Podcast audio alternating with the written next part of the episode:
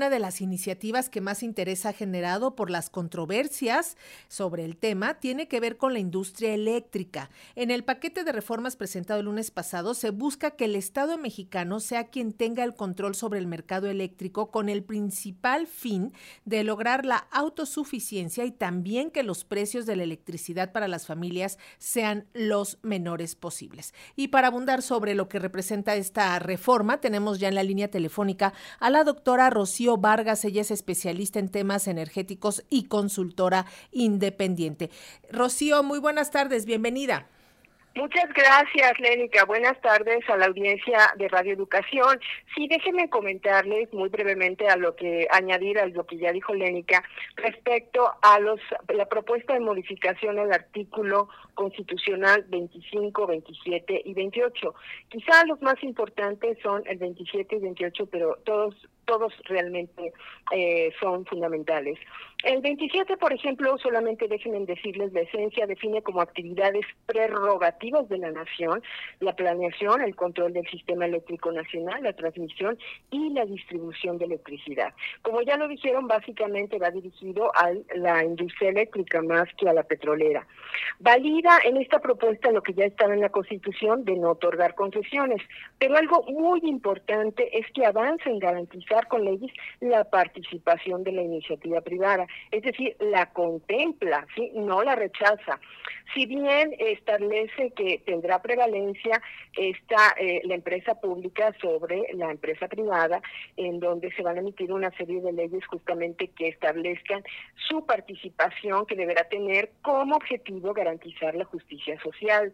De la empresa pública se define como en esencia, eh, como su esencia, la responsabilidad social y no el lucro. La, la del 28, que también va relacionada, pues eh, lo más importante que propone es no considerar como monopolios, y este es un concepto importantísimo porque justamente la investida neoliberal es el que utiliza eh, básicamente para descalificar este, moralmente, sobre todo porque se vuelve un concepto moral, la cuestión de los monopolios. Entonces considera que no es monopolio el Internet del Estado, es decir, el gratuito. ¿eh? No estamos compitiendo con el señor Slim. La planeación y el control del sistema eléctrico nacional, la transmisión, la distribución. Reconoce que estas son actividades estratégicas y no un bien comercializable. El, objetivo más importante en todo esto es garantizar la seguridad energética, sobre todo en su aspecto de disponibilidad y precios bajos de la energía, a través de la modalidad de la autosuficiencia, porque en el mundo hay otro tipo de modalidades como la complementariedad entre países, la integración, pero aquí nosotros estamos por la autosuficiencia, por lo, porque es lo que nos va a garantizar la soberanía energética y la seguridad nacional, concepto muy importante que tiene que ver pues con defensa del territorio. Eh, doctora, cuestión sí. No, lo que le eh, quería preguntar es que si respecto a la iniciativa de la industria eléctrica que se presentó, se aprobó y que fue echada atrás por la Suprema Corte de Justicia, esta propuesta constitucional es mucho más ambiciosa.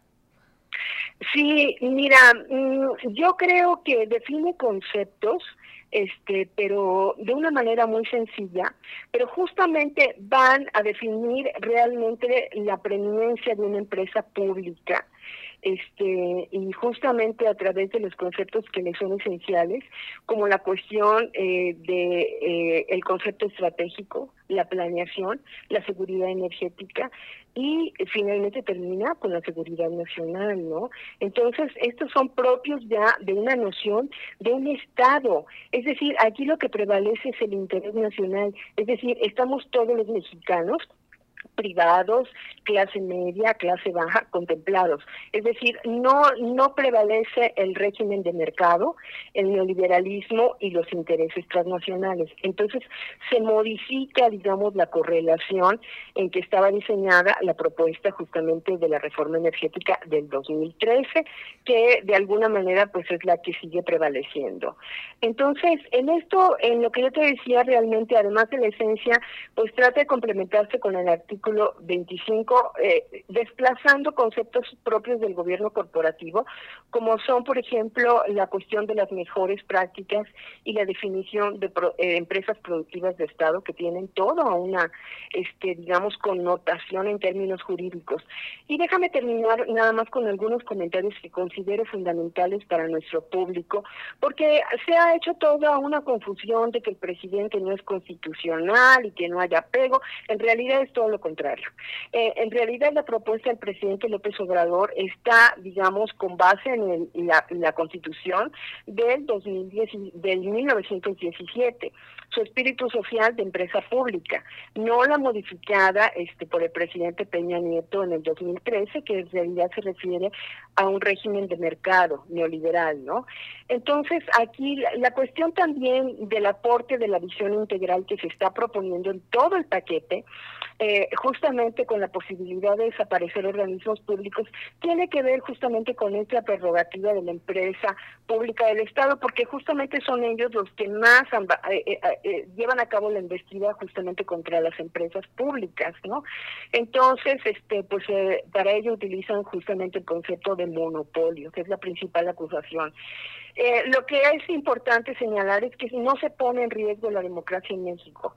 El sistema de pesos y contrapesos ha sido construido históricamente a partir de la conformación de los tres poderes de la Unión, ejecutivo, legislativo y judicial. Ahí está el check and balance. Los organismos autónomos en realidad surgen ante las deficiencias que tuvo la democracia en el régimen neoliberal a partir de la sociedad civil. Su lógica es propia del liberalismo y muchos de los intereses detrás corresponden a los intereses transnacionales.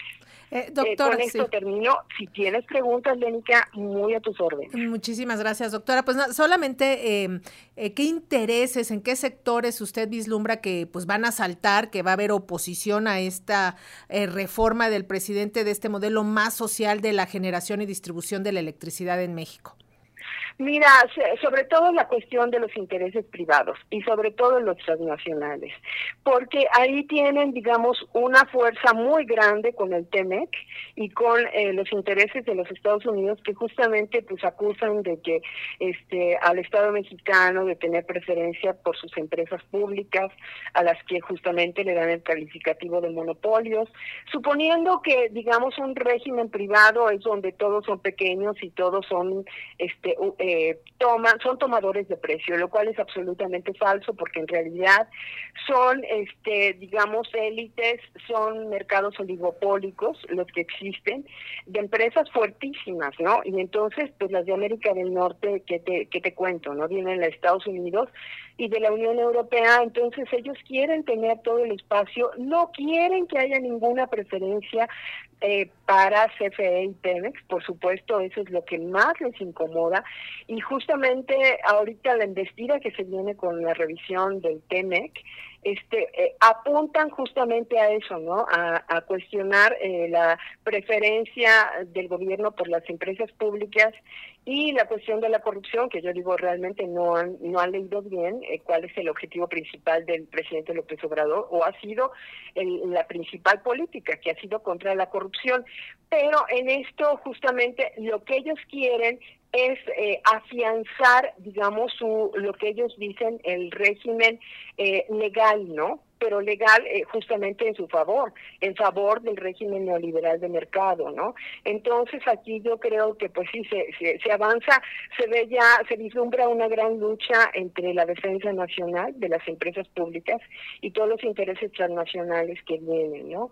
Eh, esto sí es, es muy importante, pero también es muy importante que la gente tenga la claridad de la única manera en que nosotros tenemos de garantizar un acceso para todas las clases sociales, para el sector rural, para toda la industria, es tener una empresa pública, porque ya teniendo, digamos, empresas privadas que controlen, la lógica es la ganancia, la lógica es de mercado, y van estas empresas nada más a donde les conviene, no van a cubrir áreas en donde no es rentable la producción producción y no se van a tocar el corazón si tienen que subir los precios, las tarifas al cielo, ¿no?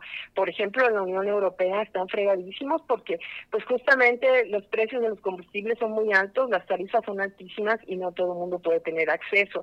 Entonces, nosotros los mexicanos, nuestra única manera de garantizar un, un acceso eh, a precios, a precios accesibles, es justamente a través de una empresa del Estado.